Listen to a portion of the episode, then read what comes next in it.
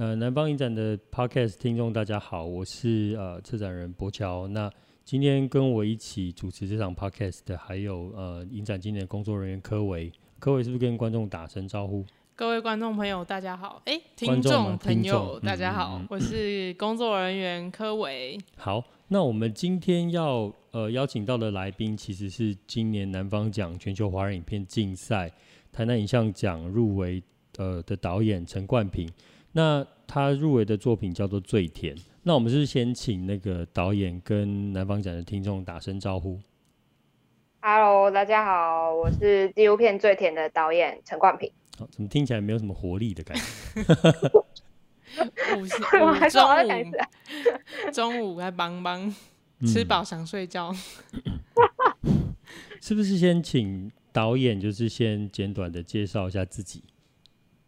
嗯，好，大家好，我其实是在台南长大的，然后是大学的时候才到台中念传播科系。那这部片子是我今年毕业制作，又重新回到我家乡台南做拍摄的作品。那也是我第一次担任导演的一个作品。那我希望就是大家可以透过这部纪录片，然后带给大家一个不同的观影感受。这样。明白。那是不是先请导演就是呃？简单介绍一下，呃，《最田》这部作品到底在讲什么？哎、欸，我们好像是本来要求你要用台语讲嘛，嗯 嗯，可以吗？会不会有困难？不会，不会，我先写好。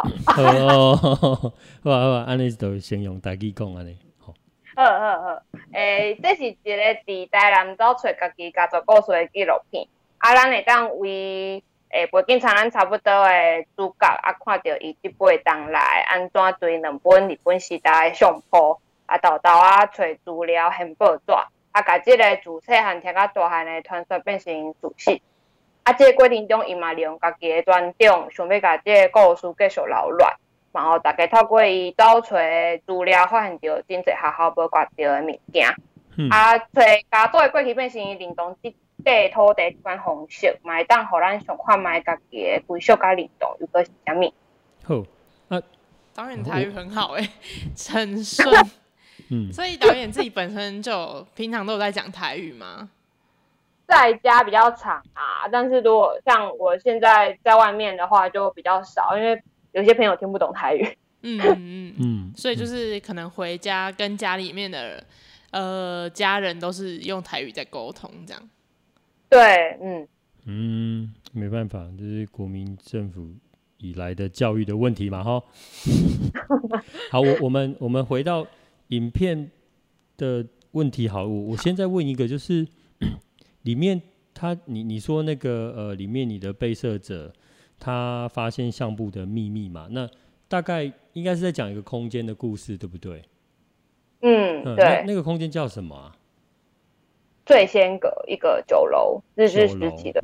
好，嗯，啊，那个酒楼到底它有它有它的特殊点在哪里啊？要不然为什么会特别被被它拿出来，然后被你拍下来，就是又又成为一部作品这样？醉仙阁的特别处在哪里？哦，因为酒楼其实它是当代日治时期，就是那个当代很多文士生会去的一个。公共场所、公共场合，嗯、那我们目前我们印象中的一些酒楼，尤其是南部的部分，比较少听到酒楼这个名词。就算有的话，也几乎都是保美楼，因为它呃，它在台南其实是营业到呃，就是战后，所以大家对它比较有印象。但是大部分当代的酒楼，几乎都是在一九三零甚至四零左右，它就已经没落了，嗯、就变成说大家其实没有对酒楼的这块记忆。再加上他的就是往来的人员比较复杂一点，所以其实很多人到战后不愿意把这样子的故事继续流传下来给自己的后代，所以说所以说就变成记忆有一块是断层的。那我觉得醉仙阁比较特别的点就是在呃他的后代，就是我们我拍摄的这个被摄者，他他呢他主动去寻找自己家族的故事，对，然后而且他这个醉仙阁其实在当代也是很有名，在很多。报纸上就是当时的报纸上也很常出现过。那为什么我们会忘记它？我觉得这是一个蛮值得我们去讨论的问题。那还有主角他这个过程当中，就是从这些报纸一点点的资讯，慢慢找找找找找到现在，能找到他的地点在哪里，以及可能当时出入过的人有哪些。我觉得这个是从一个零到有一个很蛮让我觉得蛮精彩的一个故事，就是我自己都蛮惊讶，说这个主角他不是特别的背景，就是他不是历史相关科系的话。他能做到这个程度，而且还自己开店经营，然后想要把这个故事说下去的这一个过程本身，其实就蛮有记录的价值。再加上最先阁他在当代报纸其实有蛮多我们知道的名人，像什么蒋渭水啊，他们都有来过的地方。那既然他们都来过，为什么我们会不知道？还有他在这个场域，他所呈现的事件，他发生的事件。其实都还蛮影响我们后来的一些历史的大事。嗯。那为什么我们会不知道这些常民生活文化的区域场所呢？尤其是在南部的话，在北部可能大家会比较知道江山楼这些，但是在南部的话，真的很少很少听到这相关的事这样。嗯，听起来好像你在，听起来比较像是你在拍一个侦探故事，像福尔摩斯这种，然后你的主角就是福尔摩斯。对，就是抽丝剥茧的感觉啦，嗯、我觉得还蛮有的。嗯嗯嗯嗯。嗯，那那个导演啊，你刚刚有就是您是相关科系背景出身的嘛？然后你在高哎、欸、台中就学，嗯，那就是其实我们都知道，就是在。呃，相关科系在就读的时候都会做蛮多这类的作品。那您是之前就有接触过纪录片吗？或是您在做那些学生作品的时候，大概都是担任什么样的职位？因为因为如果比如说长辈听到你在读电影，然后哦你读电影读电影，你拢在冲啥？啊不不然就是说哦 哦哎未来未来李安，不未来李安都是你啊，你后一个李安吼。这大家是都是标准，下一句就是你就是下一个李安。那、啊、你怎么跟他说 啊？我怕我怕 kilo 品耶，就是 那 kilo 品是什么？通常讲出纪录片，家人就不太就是接不下去了。哦，纪录片，北拜北拜北拜，厉害厉害。哎，当时被结婚，这样子。对，会，因为其实之前。接触纪录片没有很长的时间，是到大三系上的课才有纪录片相关的课程。那之前的话比较长，是拍的是剧情片。那我担任的职位也跟这部片不一样，就这部片是导演嘛。那我之前的学生作品的部分，包含之前在大三拍过的纪录片也好，还是之前大二大一拍过的剧情片也好，其实我都是担任收音的工作居多。嗯，对，所以我觉得这是。蛮不一样的地方啦，嗯嗯，嗯，那就是你自从做收音做到现在变导演，你自己的心境上有什么不一样吗？哦，其实这差蛮多的，而且就是 因为之前当收音会觉得蛮好玩，会持续当下去，原因就是因为他的现场的工作分量不会很多，而且基本上都是能够。在一定的时间内完成，然后大部分时间都可能都在等导演啊、等摄影、等灯光，然后我就会去看大家在干嘛。我觉得这是蛮好玩的过程，而且蛮喜欢大家分工合作的。那自己会来当导演的话，是因为那时候就想说，毕制已经是最后一次拍片了，那不见得之后还有拍片的机会，那还要继续当收音吗？那要不要尝试看看导演？反正。就是币制，就是成本很低，就是比起剧影片成本很低嘛。拍纪录片的话，那自己当导演试试看。然后后来当了导演，就发现其实压力很大，因为很多事情就变成你首当其冲，然后要当下做决定，或者是你在每一次审查提案的时候，你要很明确的知道自己在干什么，然后自己的想法是什么。所以很多时候，就算你遇到挫折，你跌倒了之后，你也没有太多太多时间难过，就变成你要马上的再自己站起来，然后再想新的方式，然后自己去冲，然后自己去突破这些难关，就变成比较没办法去依靠太多人，要自己有一个蛮明确的方向。这个地方我觉得是还蛮大的。差别这样，嗯，就是以前可能在做收音，就是当一个现场观察家，看看哎、欸，大家那边好了没，好了没，就是还可以在那边就是有点纳凉的感觉。但是当导演变成要撑起这部作品，然后要为这个为自己负责那种感觉，就是要很多决定都要靠自己啦。柯伟，你听起来好像心有戚戚焉哦。还好啦。你是刚刚眼眼眼角就是 晶着泪光，就是就是嗯，拍电影真的很辛苦。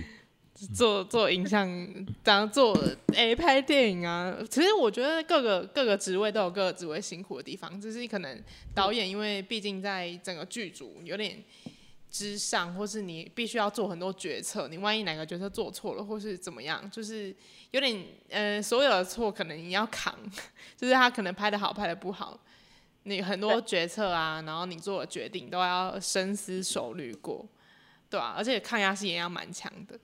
对对，那你你自己就是在这部片做导演啊？那你拍摄的时候有遇到最困难的事情吗？就是最困难的事情是什么？其实困难事情真的不少，认真要讲起来的话，应该三天三夜都讲不完吧。那你在这部大概历时你多久的时间啊？哦，你说拍这部？对对对。哦，从五月，从去年的五月拍到今年的过年二月，差不多快一年的时间，嗯，将近一年的时间，填掉的时间这样，嗯嗯，填掉加拍摄吗？还是只有填掉？填掉加拍摄。OK OK，嗯，好，那我我追问一个好了，就是呃，这部片就是呃，因为他讲的是历史嘛。那其实我们都知道，说在创作的时候，其实你你在讲历史，因为你要把框架拉大的时候，你往往你会有遇到一些，你你其实有有资料，那你其实已经写好脚本，可是你影像找不到，就是那些东西是没有影像的。那比如说，如果你遇到这样的情况的时候，你大概会怎么样去呈现？我我们都知道，我们可以找文字资料，而你简报在影像上呈现，就是大概就是。你把镜头 zoom in zoom out，或者是 就是 让那些照片就是里面的角色人物呃不动跑出来。那如果你遇到的是连这样的档案资料都没有的话，你会怎么呈现你的作品？哦，就是就是说，你的意思是说，就找这些东西是没有影像的，然后我要从不到有的话，该怎么去做？对啊，比如说你如果你比如说你片子里面你说，呃，因为你刚刚说最先阁里面有出现过蒋渭水嘛？或者是假设辜贤荣好，你要让他们两个手牵手 怎么办？你总不能让他们演吧？就是找人演他们吧，这也蛮尴尬的。好出戏。对啊，我也不想演，对，对我可能不想演辜贤荣。但你是怎么呈现的？嗯嗯，我我就是会，我是使用动画的方式呈现啊。我觉得这是蛮，就是这类型的纪录片比较常做在线的方式，就是用动画的方式。嗯嗯，我觉得。这是比较贴近大众的一个方法，而且成本也比较低，就是对我们来讲成本比较低一点。虽然虽然那个动画就不会变得很精致，但是对我来说能够呈现蛮多就是事件的，主要是这个事件它所带来的影响，我觉得比较重要。嗯，对，像动画当初会想要做到动画的原因，是因为我我很明白的知道说有很多事情一定找不出影像。那当然有影像的方式的话，当然是尽量就是用嘛。那没有影像的方式，就是用动画的方式去带出这个事件，因为主要是要让大家知道这个场所当初应该会是什么样的样子，要给观众一点想象的空间，以及他有可能会在里面从事什么样的事情。所以我觉得这部分非常的重要，要不然就是主角他一直在追寻的是他自己家族的故事。那观众所追寻的东西在哪里？会变成大家会有点无所适从，不知道跟着主角要去哪里。所以我希望能够利用动画的方式带给大家观众，能够有一种哦，他也有他自己在追寻的路线，或者是他从这个动画事件当中发现了什么他觉得很有趣的东西。我觉得这是一种需要让大家去思考的，而且同时动画当中他所我特别有挑选过动画的事件呈现。因为最先阁真的资料太多了，多到当时就是列了一个大事年表，好几大事年表，然后在那边挑说到底有哪些是我要，哪些是我不要的，然后后来才挑出了这几项，然后把它画成动画。然后我是想要让观众可以去思考，同样我们不同的年代过了一百年，那主角在做的事情跟当代那时候无人士绅在做的事情，是不是有异曲同工之妙？那这样的事情，即便过了一百年，还是有一样的人在追求的话，那这些人他的身份地位是不是有不一样的变化？以前是需要这些文人士绅、这些读册人帮我们争取权益，嗯，那现在呢，是不是由我们自己来就可以了。加上我们主角他的背景不是相关科系，他也可以做到。那身为观众的大家，是不是有觉得能够做一点点小小的贡献，或者是一点小小的举动也好？我觉得这是可以让大家思考的一个蛮有趣的地方，所以才会想要做动画的使用，嗯、就是比较亲近大家，然后能够让大家更明确有画面去了解当代做了什么事情，能够对比现代做的事情这样。嗯嗯嗯。其实刚刚听刚刚的座谈，我会听刚刚您的那个讲解，我会觉得我我听起来，我觉得说影像工作者，我觉得你听起来更像是一个文史工作者。对啊，文化研究的部分。对啊。对，差太远了，差太远了。而且像是一个历史，就是在考究、爬梳那个台湾民主或者台湾、嗯、台湾历史的一个、嗯、一个工作者，还蛮有趣。嗯、我我其实呃，我想问导演你，你你呃，你是应届毕业嘛，对不对？对。那为什么我我必须得问？因为我我我可能会，我可能比你们老一两个世代这样。我我想问的是。就是在我我如果是像你这样，我是一个大学毕业生，大部分我可能我我觉得我想的还是最多最多我能想到我的家族史，我都在逃球啊。其实我不会想到会想要做这像像这样的一个一个题目。就是我想知道你你这是你原来本来你念电影之前你你就有这样的想法吗？就在关注这种台湾民族史吗？台湾民族史、台湾历史、台湾文化，文化跟对，还是你你是大学有受到什么样的启蒙？受到什么契机之类的？蒋渭水的启蒙，唯一。蒋渭水托梦 吗？蒋渭水启对，蒋渭水上身。因为其实我以前接触到的题材，不见得都是历史，但是也包含在内啦。就是我比较常，就是之前，嗯，我想一下要从哪边开始讲。就是我真的真正会这两天要从为什么我会想读大传系的原因开始讲，欸，可以慢慢慢慢来，一步一步。就是之前高中高中的时候，高二高三那时候不知道以后自己要干嘛，嗯，然后就有老师推荐要去参加大学营队，然后我就那时候也不知道就是到底大学营队大学科系有什么，就只知道自己数学理化很烂，嗯，然后不要去走理科就好。嗯嗯嗯嗯。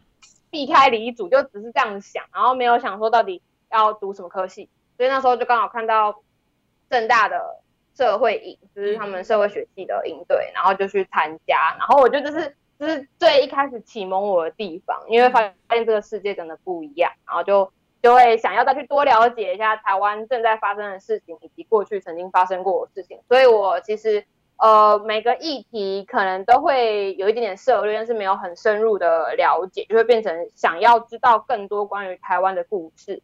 然后后来，后来，后来到读了大学之后，就是也是很想要拍一个，因为那时候我会读大传系，就是希望能够利用媒体或者是利用相关的影像的方式，然后带给大家一些议题上面的讨论。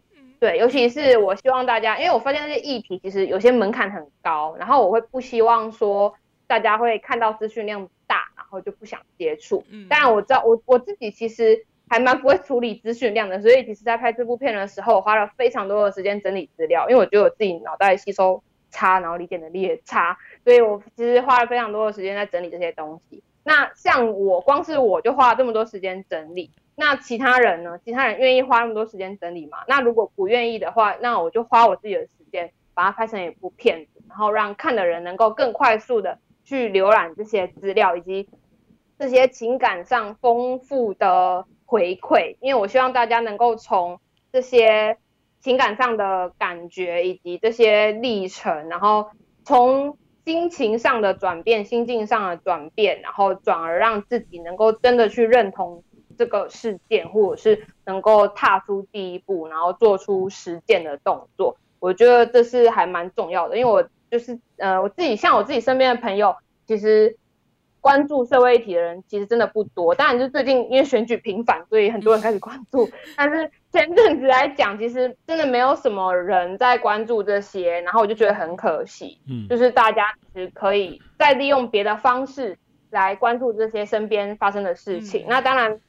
像我拍这部片就遇到一个我到目前为止都还在思考的问题，就是大家会觉得这部片所提供的资讯量不够多，嗯，它的资料量不够多，然后它所带出来的就是硬资料部分不多，那是不是观众看了其实没办法获得太多的东西，就是资讯的部分？但我个人觉得，嗯，你必须要用一种方式让大家引起兴趣，那大家才会再借由其他的管道，像现在网络这么发达，才能才能去 Google 说哦，最先阁是什么？嗯，酒楼是什么？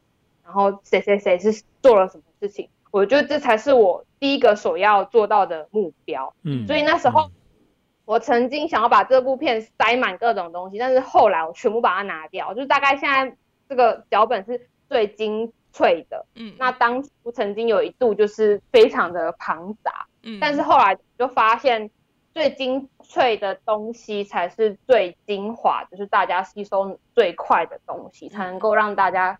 快速的去知道这些东西的重要点在哪里，而不是用一个比较繁杂或者是难理解的方式带给大家。那这样反而可能哦，可能我看了前面就会不想看后面，因为资讯量过大，不断的塞进来，那其实大家就不会想要看后面为什么会发生这些事情。我觉得这是我拍这部片蛮大的心得，而且也是我在思考过程当中必须要去做衡量的一个部分。嗯嗯，谢谢冠平导演。我觉得，嗯、我觉得你刚刚提到一个蛮重要的核心，其实也是让呃，可能南方展的听众，如果你们还不熟悉纪录片创作的一个一个状态的人，嗯、其实有一个，我我觉得冠平导演讲的很好，就是你看得到的作品本身，其实也有可，他他有可能那个资讯量，或者是他他其实你可能只有看到十分之一，或者像冰山、嗯、冰山上面露出来的部分，其实。对，因为因为资料，呃，创作者自己对啊，创作者自己收集的资料，你要把它变成一个影像作品，然后那个影像作品要在二十分钟或者即便是一个半小时里面，嗯、你要把一个时代的轮廓跟里面的肌理纹理全部都讲清楚，我觉得那非常难。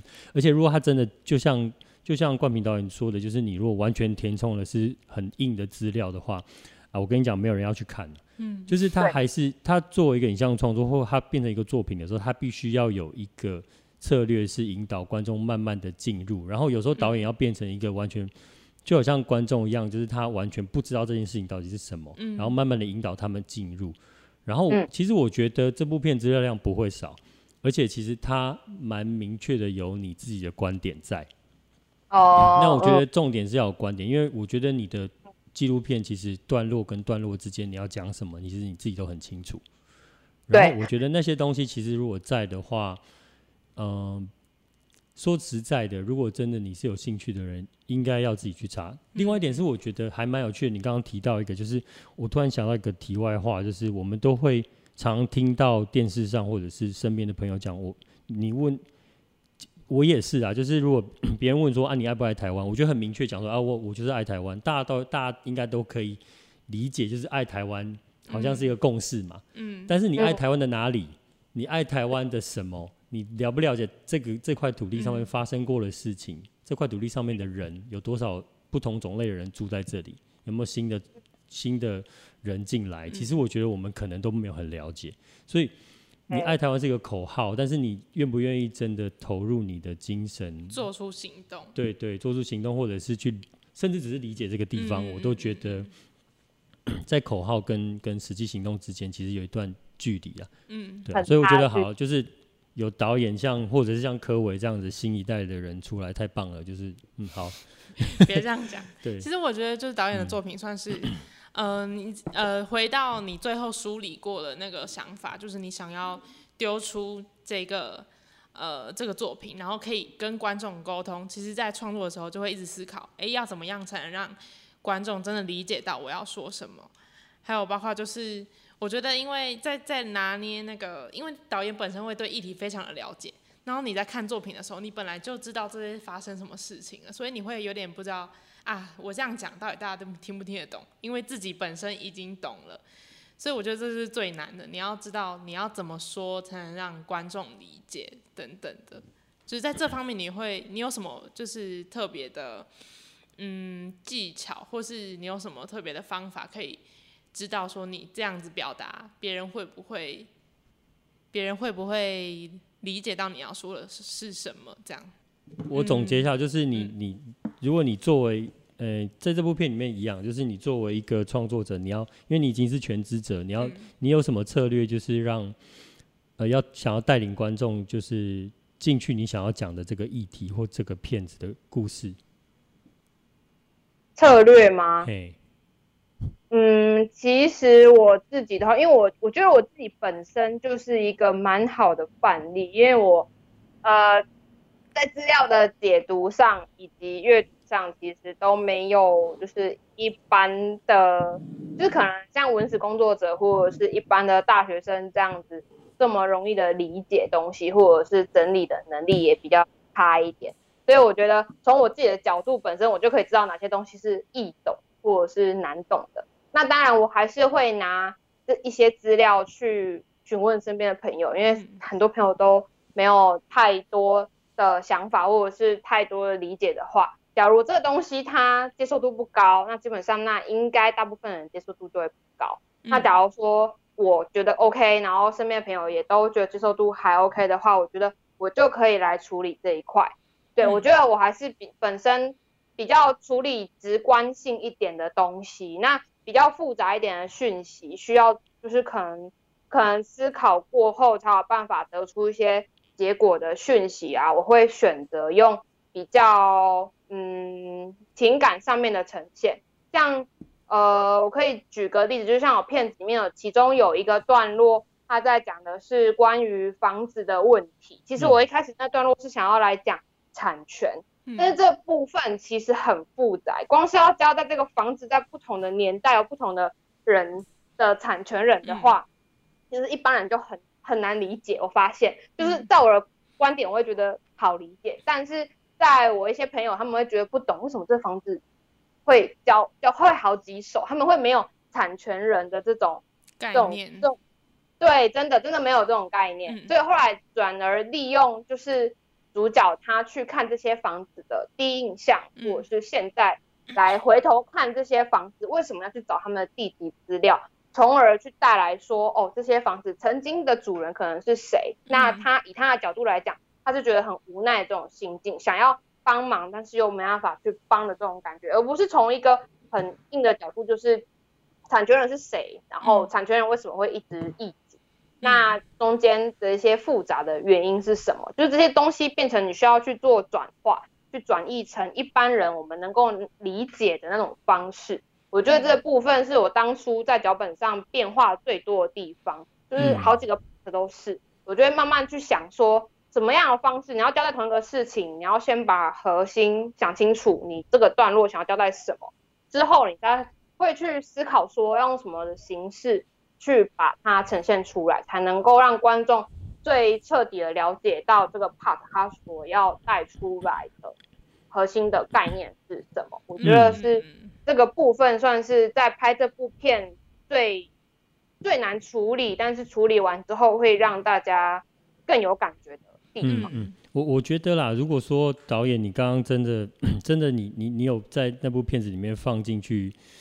你刚刚讲的那个 产权的内容哦，我跟你讲，文化局的那个每一个台湾任何一个文化局的古迹修复科的科员都会觉得 哦，点头感动流眼泪，但是可能加起来全台湾不到几百个啦，对你的观众、你的受众可能就只剩下几百个而已。对，对，没错。对对，其实我觉得我们刚刚聊那么多，总结起来其实是可以让观听众理解的，就是说，呃，有时候呃，你看完之后你觉得。导演为什么某几块没有讲到？嗯，那其实不是因为导演不知道，嗯、但是就是呃，为了让它变成一部作品的时候，嗯、然后有许许许多多的叙事的策略的情况之下，嗯、他必须要割舍某某几块，嗯、那不见得不是他不知道。嗯，对啊，对，只是一种选择。我们这样有人在呛听众吗？没有啊，没有吧？我们就是给大家一个更正向的，就是。呃，可以多吸收一点纪录片，就是了解各行各业的辛酸，有点的辛酸呐、啊。对，因为其实常常会有这种座谈的时候，就是听众有时候观众会问说，就是为什么某几块为什么没有拍到？嗯、导演能讲的非常的多，嗯、然后你就会发现，哎、欸，为什么他讲了他都不放进去？他就会跟你讲说，啊，我放进去影片就超过五个小时，谁要看？对吧？对啊，我们总不能只拍给古迹修复科科员。对啊，对啊，变成他们的教材，这样也不对吧？对对啊，其实也因为导演这部作品，我这就是现在我我以前也不知道醉仙阁这个这个这一座建筑物这个历史的指纹、嗯、呃历史的建筑历史的地方这样，然后是看了导演的纪录片才知道，就是他现在。现在目前的位置是在那个西门路跟中正路的那个十字路口那边嘛？那其实那个地方我真的以前我非常非常常经过那个地方，然后现在它就是一个钟表店嘛，对啊，完全完全没有看过，那之前完全也不会知道。然后那个钟表店，它现在就是用一个外面的外墙把它弄起来，然后是看了就是知道醉仙阁之后，我才有经过经过它之后，我在。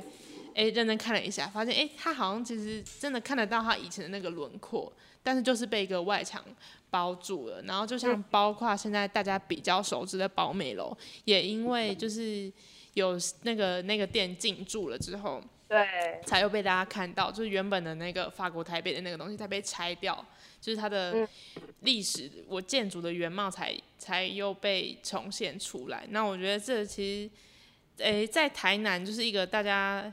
蔚为就是都就是说哦，我们是一个历史历史的城市啊，一个非常古都啦，对古都很有文化的城市。我觉得在这方面的东西真的是可以，呃，看到它有这样子就是被复苏，或是看到更多这样的作品被拍出来，其实是会蛮感动的。就是你不能只是说哦古都古都，但是你也不知道它到底古都在哪里，它的文化在哪里。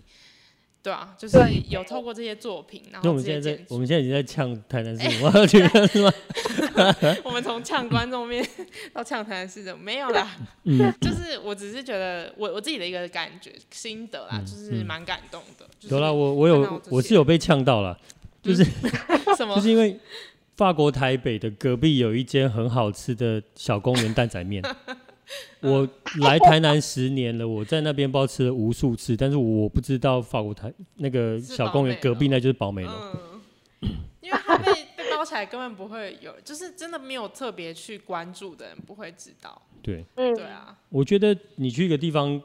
旅游啦，尤其是外地人，其实他到那个地方你，你你可以感受到台南是古都的原因，就是因为它有很多古迹嘛。嗯。那那些古迹一定要相对伴随着，其实去的话，你感受的不是只有视觉，我觉得还有一种对空间的想象。那那个空间想象当然是从历史去堆叠起来的。嗯。那如果我们没有人去挖掘像这样子的历史的话，其实你要让台南变成一个。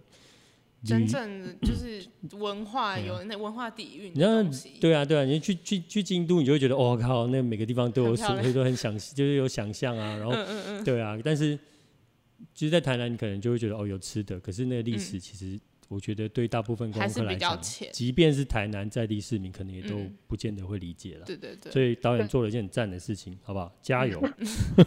结论就是加油。那对，因为时间的关系，我想说是不是请。柯伟这边就是在问最后两个问题，这样子，好吧？好，嗯嗯。那我就问一下，就是哦，就是这醉仙阁这个，就是到最后变成那个一间店嘛，就是那个我们甜点店，甜点店。对，那想请问一下导演，就是对甜点有什么研究，还是你自己有什么喜欢的甜点？你是因为爱吃甜点才去拍那个 这个醉仙阁吗？对。甜点应该大家都爱吃吧，就只是有没有特别喜欢？没有，女生才爱吃，男生还好。干嘛撇清啊？因为其实甜点的话，我其实也没有特别喜欢吃什么种类，嗯、就是，但是我比较喜欢吃的是比较古早味或者是比较台式一点的。嗯嗯嗯，对，对啊。但是我要推荐的话，好像也，哦，如果硬要说的话，一间店的话。我觉得还蛮推荐大家去那个西市场，就是西门路那边有那个泡芙，嗯、大家知道吗？就西门路西门路那个西市场的入口，嗯，就是那边有一间一个阿妈，哎、欸，忘记那间叫什么了，就是一间泡芙，超级好吃，而且它很便宜又很大颗，而且是古早味那种泡芙，而不是我们现在吃到那种菠萝泡芙那一种。嗯、是是那间就是有卖其他面包的那间店吗？哦，对对对对对对对对，哦、就是在。可以，就是在那个西市场那个门口而已。对对对，那个间我觉得就还蛮经典的。嗯嗯，对。好了，我们我们这一这一集的那个 podcast 下面会有一个那个 Google Map 连接，好不好？欢迎大家去吃这样。贴那个网址，大家就直接过去。再去逛一下西市场，走进去逛 西市场。因为最近其实西市场也有做一些，就是稍微重建什么的。对啊，对啊，我觉得西市场还不错。就是走进那边，就真的会有刚刚说的那种，你有置身在一个文化空间的感觉，就是会去想一下，哎，以前的人真的就是在那个市场，就是很活络的那时候，大家都去那边，呃，修西装啊，改剪布啊什么的。对啊，不要来台南就只是只吃牛肉汤。对啊，只吃牛肉汤，然后对，然后又吃羹，然后就一直抱怨很 甜，这件事情。去看，去感受一下文化，好不好？到底要，到底要，对，到底要呛到什么时候？抱歉，而且我也不是台南人，我怎么一直呛我自己？不会，你在那边住住好一阵子。我都说我有四，我都说我有四分之一台南混血。对啊，OK 啦，OK。对，好，血液里面都糖。抽血。对对对，好，天哪，嗯，好了，我们屁话太多了。对啊，好，最后一个问题，嗯，你要问吗？我好啊，好好好。最后一个问题就是，我们今年南方影展的主题是奇幻药丸，那就是想要问导演，如果今天你有一颗奇幻药丸的话，你希望你希望吞下它之后发生什么事情？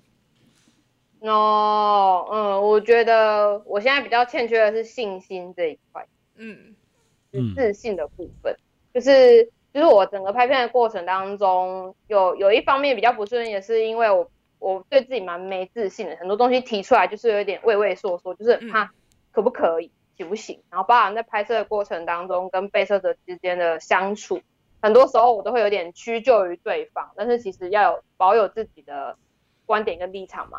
但是很多时候我会对自己的想法没有什么自信，然后就会被拉走。嗯，对，然后包含相处，就是不管是跟被车者还是跟谁相处都一样，就是会很在意别人说什么，或者是别人举动，嗯、反而是就拍完纪录片之后，对人之间的互动变得更敏感的时候，就会觉得更需要自信这个部分。嗯、对，所以我觉得就是如果真的有要玩的话，我觉得接下去应该希望让自己能够有大增。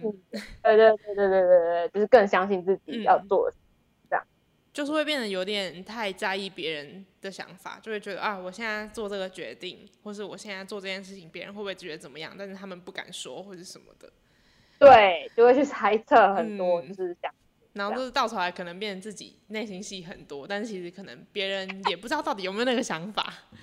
你们要不要手牵手成立一个就是超敏感团体？就是自救纤细纤细呃，太过纤细自救会。我们南部同乡心细心思细腻自救会。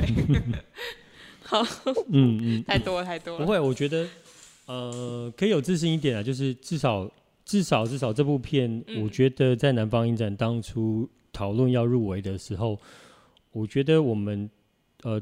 评审之间的讨论其实是很明确，就是你这部片就段落很清晰，而且你很明确知道自己要讲什么。嗯，对啊，然后你也对啊，我觉得是很没有没有问题的。那那种个人自信的部分，其实我觉得就是慢慢的建立嘛。对啊，当你开始漠视大家对对你怎么看的时候，你就成功了。嗯，这样对吗？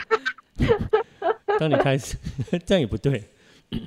不会慢慢来，看淡对啊，慢慢来了，对，学会看淡，对对对，这世界上你唯一能掌握就是你自己，你没办法控制别人怎么想，对呀，对，真的，嗯，好，那这场座谈我们可能就要呃到此告一段落，因为时间的关系。那之后十一月六号到十三号，嗯，那呃导演您的这部片《最甜》会在 Giloo 的即时影音平台上面做线上播映。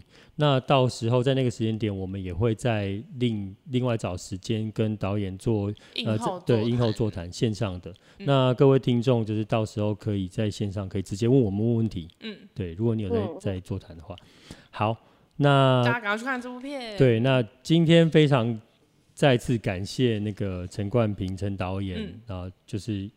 带来这个对，跟我们分享，然后跟我们讲了很多屁话，这样。就我说我们呐、啊，我们讲很多屁话。导演讲的话都很好，但我们都是讲屁话。对对对，好，谢谢 谢谢那个各位听众，那也谢谢冠平导演，谢谢，谢谢，嗯嗯，那保持联络，拜。拜，拜。拜拜。